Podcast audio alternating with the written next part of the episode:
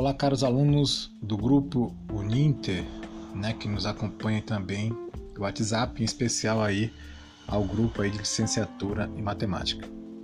Pessoal, estou aqui para passar o meu trabalho, né, portfólio, que vem abordando sobre o tema é, desastres naturais.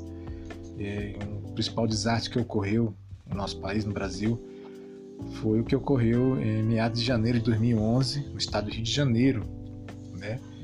E ocasionado aí por fortes chuvas, né?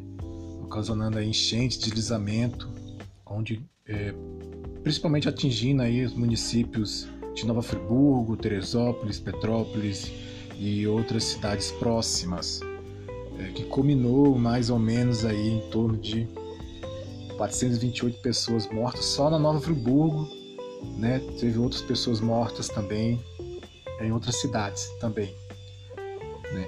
E um triste, né, fim, né? Mas é, logo depois em seguida a cidade ela conseguiu se reerguer. É, também vem abordando é, o tema vem abordando, fazendo uma pergunta sobre quais são as possíveis causas né, dos deslocamentos da Terra. É, o agente causador mais conhecido são as chuvas, né?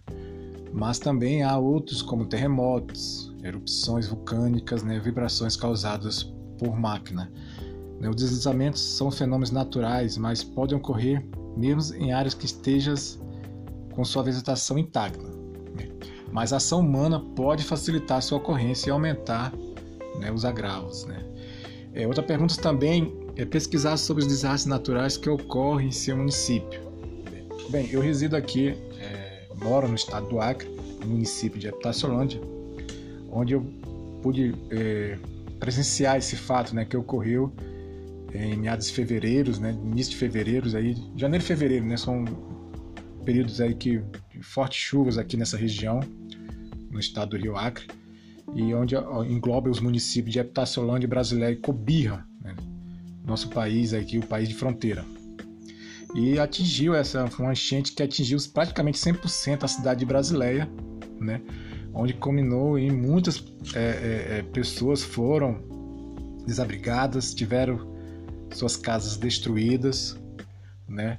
Realmente foi a maior enchente da história que ocorreu aqui né, no município de Itacilândia Brasileia, né? A, praticamente a 232 quilômetros da capital Rio Branco, né? e aonde o prefeito Everaldo Gomes, né, na época, ele estimou aí basicamente 15 anos para poder a cidade se recuperar. Calculou os prejuízos em torno de 35 milhões. E a vazante só veio ocorrer já quase no final de fevereiro, né, deixando aí um desastre aí de lama, entulhos, né, e aonde aí também doenças, né, que quando começa a vazar surgem as doenças.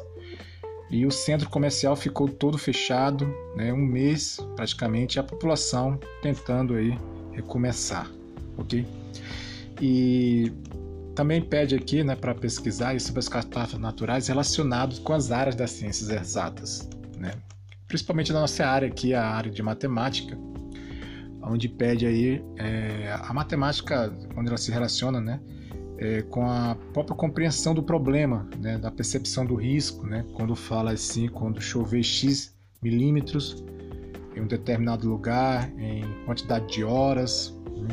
Por fim, a matemática também é fundamental para estimar perdas, né, danos aos desastres e quanto o município, por exemplo, vai precisar para ser reconstruído. Então, a matemática ela está relacionada aí, é, nessa situação.